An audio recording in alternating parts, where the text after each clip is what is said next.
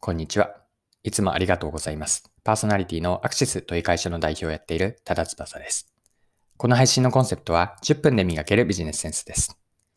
今回は何の話なんですけれども、ビジネスで成功する秘訣です。これは結論言っておくと、早い決断をすることになるんですが、今回はその決断について一緒に掘り下げていければと思っています。今回の内容からわかることは、ビジネスで成功する秘訣は早い決断であるという考え方。そしてここからが皆さんと一緒により掘り下げていきたいんですが、ではどうやって早い決断をするのか、早い決断をするための3つのポイントを解説をしていきます。はい。まず最初にご紹介したいのが、YouTube 講演家の鴨頭義人さんがいらっしゃるんですが、鴨頭さんがボイシーでビジネスで成功する秘訣という話をされていました。この放送回は2021年の2月27日だったんですが、成功する秘訣を一言で言えば早い決断でした。で、えっと、早い決断とは、うんと、決めるまでに、まあ、要するに時間がかからないことのメリットがあって、もう一つ、なるほどなと思っていたのは、直感力が働くことによって、より、うんと、まあ、シャープに決められるという話を聞いて、あ、なるほどなと思ったんです。で、ここから皆さんと一緒に掘り下げていきたいのは、じゃあ早い決断をするためにどうすればいいかなんですね。まあ、その3つのポイントを考えていければと思っています。じゃあ早い決断をするためにどうすればいいのか。これは鴨頭さんがおっしゃっていたことのでもあるんですが、3つのポイントがあって、すぐに行動に移すことです。例えば、そうですね、その場でスケジュールを決めるとか予約を入れるというような決めた後に、その決めたままで終わらずに何か一歩でもいいので行動していくこと。これが早い決断をするときに重要です。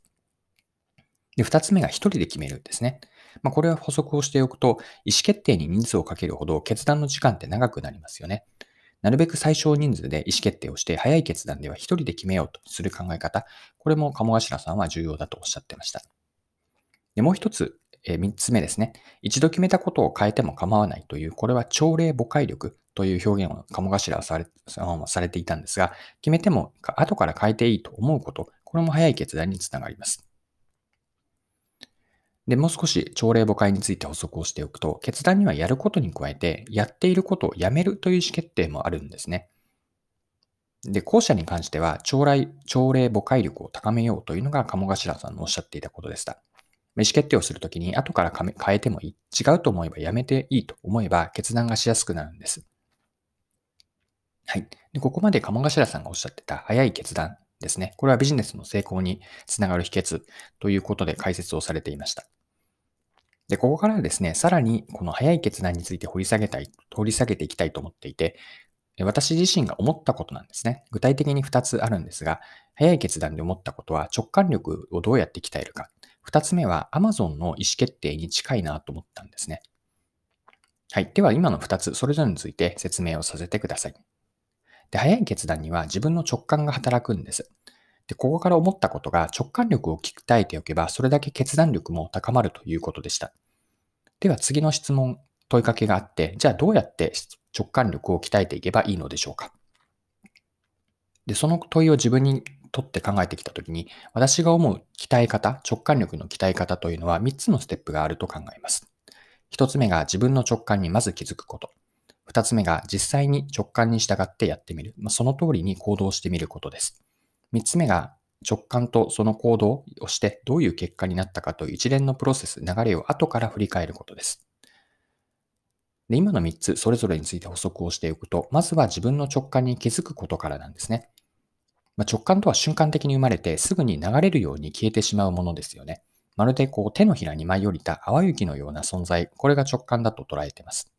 直感を得て活かすためには、自分のまず直感を認識すること、これが大事かなと。それが一つ目の大事なことです。で直感音力を高めるための二つ目は、直感に従って行動してみます。で、その後に三つ目として、行動してどうなったかを後から振り返るんですね。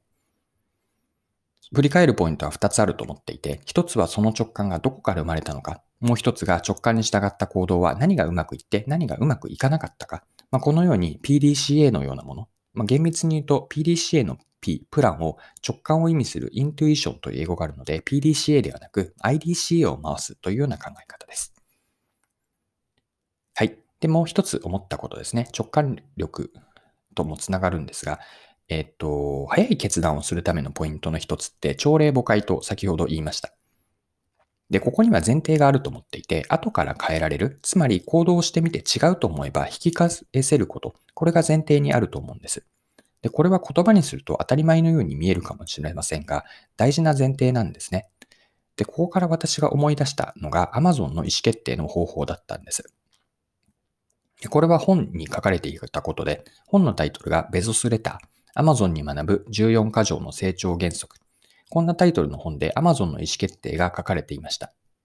でちなみにこの本は Amazon の特に創業者であるジェフ・ベゾスの考え方をすごく興味深く読めたので、概要欄に Amazon へのリンクも貼っておきますが、よかったらぜひ読んでみてください。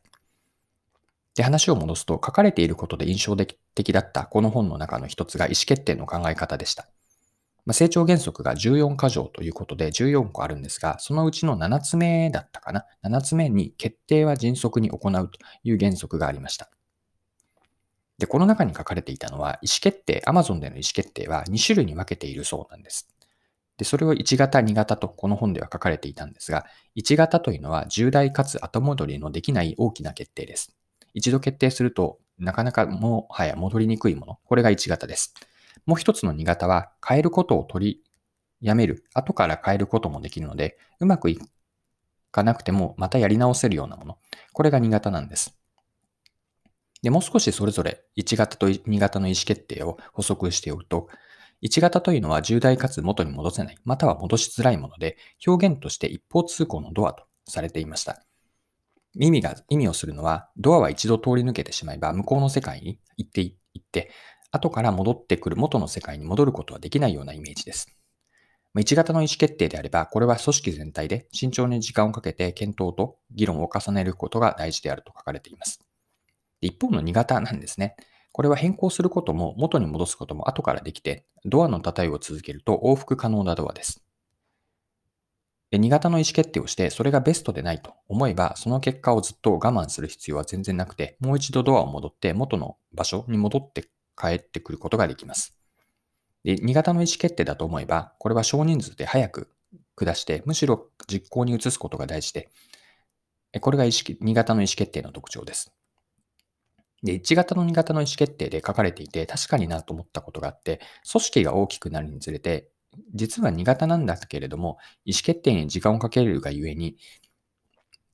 うんと、いつの間にか1型の意思決定がこう自然となんとなくでもそうなってしまって、えっと、組織の意思決定と実行が遅くなってしまうという指摘でした。で、ここで話を戻すんですけれども、早い決断をするときのポイントとしてまずあるなと思っているのが、1型と2型を分けることなんですね。まあ、最後 Amazon のことでもあったように、一見すると1型だと思える中には、実は2型の意思決定って多く含まれていると思うんです。で2型であれば少人数でもっと言うと1人でも決めてしまうことができるんです。しかしそれを誤って1型と捉えてしまうと決定に手間と時間がかかるんです。まあ、リスクを避けるようになって行動に移せなくなってしまいます。まあ、これからやろうとしている、行こうとしているのはドアの一方通行のドアをくぐろうとしているのか、それとも両面通行ドアで入っても戻れるのかという早い決断をする前に1型2型を見分けて、そして2型であると思えば早い決断をしてやっていく。これによって意思決定の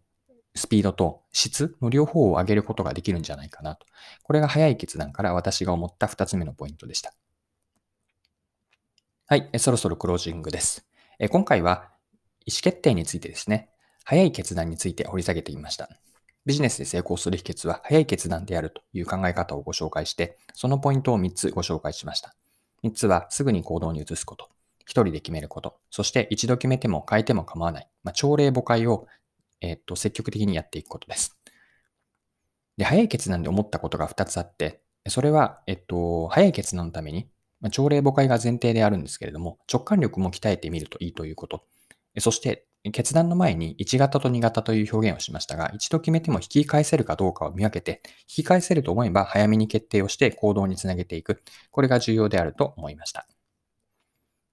はい。今回も貴重なお時間を使って最後までお付き合いいただきありがとうございました。この配信はこれからも続けていくので、よかったら次回もぜひよろしくお願いします。それでは今日も素敵な一日にしていきましょう。